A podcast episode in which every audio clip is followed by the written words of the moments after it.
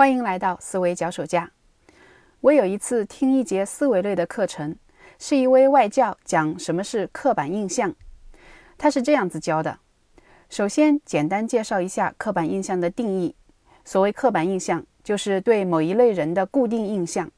像说男人理性，女人感性，就是一种刻板印象。然后举自己的例子，说他自己是美国人，可是他的长相不符合一般中国人对美国人的刻板印象。他的皮肤不够白，眼窝不够深。然后又让学生举了一些刻板印象的例子。指出了刻板印象带来的负面影响，总结说要努力消除刻板印象，然后这个知识点就算过去了。这样的课怎么说呢？就好像你在公司里面的点头之交，每次见面只能说忙吗？还行，然后就没有了，没有什么深入的东西可谈，对头脑没有触动和激发。我把这种思考方式叫做口号式思维。它大致是这样的过程：先描述一个原理或者概念，然后顺着这个原理或概念举例子，说明它的好处或坏处，最后是喊口号，我们要提倡什么，避免什么。这种口号式思维在中学生的作文中也经常出现。比如一个作文题的要求是以回声引发的思考为题写篇作文，学生常见的写法是。先从回声这个现象中引出一个道理：你要别人怎么对你，那么你也要这样对待别人。然后顺着这个道理举好几个例子来印证它，最后喊一下口号：我们要对别人好。整篇文章都是一堆正确的废话，没有任何深入具体的思考。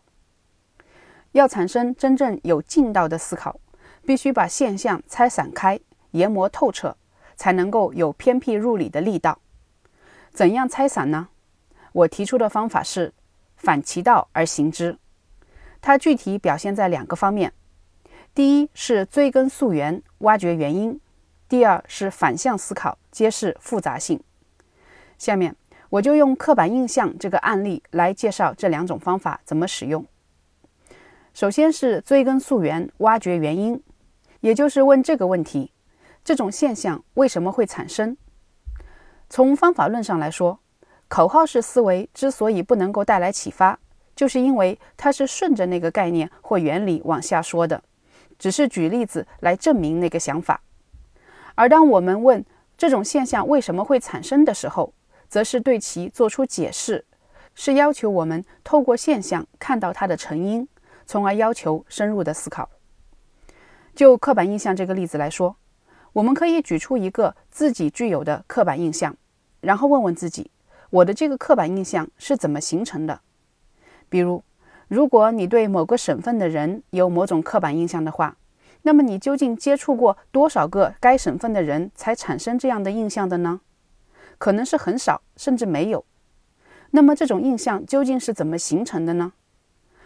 很可能是受到媒体宣传的影响，或者是周围人的说法的引导。产生了先入为主的印象，而这种先入为主又为后来的确认偏误打开了方便之门。所谓确认偏误，就是我们会特别注意印证我们的既有观点的那些事例，而忽略那些与之相反的事例。这样的结果就是让我们觉得，好像所有的事例都是印证了我们对该省份的人的既有观点。久而久之，一种刻板的印象就形成了。这是第一点，追根溯源。第二点是反向思考，挖掘复杂性。口号式思维的特点是把事情扁平化、简单化。所谓的口号，就是抓住一点，不及其余；而要反其道而行之，就是要去挖掘复杂性。我们看老电影，经常会觉得人物脸谱化、简单化，好人就是高大全，坏人就是一竿子坏到底。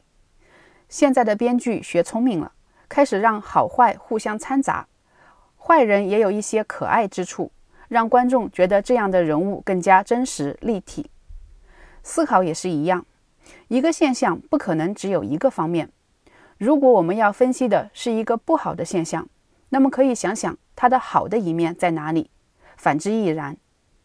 比如，对于刻板印象，一般认为是不好的，我们反向思考就是要想。它的合理性在哪里？刻板印象的合理性是源自人对世界的简单化处理的倾向，而这又是为了追求思维的效率。很多人都听过这个道理：在时间、价格和质量三者中，只能得到两个。如果客户要求又快又好的产品，那么请多付费。思维也是一样，我们在进行思考、做出决策的时候，总是在思考的投入和产出之间进行权衡。对思维的深度和准确性的牺牲，换来的是效率。我们按照年龄、地区、国家、教育背景、职业等等，将人划分成很多类别，对一个类别的人形成某种概括，是为了便于我们做出相应的决定。一个支持刻板印象的合理性的理论叫统计歧视理论，认为歧视是在资讯不充分的情况下的一种有效措施，比如。我们在申请汽车保险的时候，会遇到一个打分制度。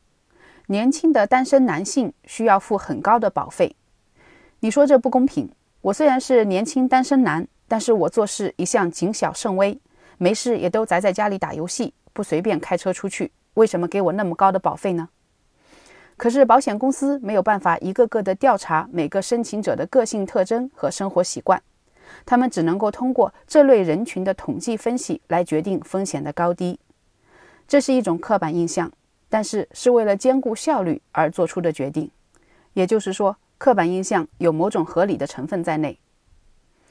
在以上两点分析的基础上，我们可以进一步想，我们能够提出什么样的解决方案呢？提到解决方案，口号式的思维总是会喊口号：我们要怎样怎样，不要怎样。要大力加强什么，大力破除什么。与之相反，在深入挖掘现象的成因和复杂性之后，我们可以提出更具有启发性的解决方案。首先要警惕先入为主和确认偏误。当你看到那些证明你的某种印象的例子的时候，再努力的想想，是不是有些反面的例子你给忽略了。然后多想想在效率和公平之间如何决策。比如，对于群体来说，一般是以效率优先。就像保险公司在决定汽车保费的时候，不可能一个个的去研究每个个体；而对于个体的判断，则应该是以公平为先。比如，公司招聘一个人，就要多花点功夫去了解这个个体，而不能够把关于该群体的刻板印象直接应用到这个人身上。到这里，刻板印象这个具体的例子分析完了，最后。我再从方法论上总结一下，怎样避免口号式思维，激发思考的深度。口号化思维就是顺着一个原理或概念，举例子来印证它。这样的做法往往停留在正确的废话上，不能激发思考。要深入思考，就是要反其道而行之。这一方面是追根溯源，挖掘这种现象为什么会产生的原因；另一方面是挖掘复杂性。如果是一个负面现象，就思考它的合理性在哪里；如果是一个正面现象，就思考它的代价是什么，有没有什么局限。这样子思考，思维才能打开，才能深入，而不是重复那些正确的废话。这里是思维脚手架，我们下次再见。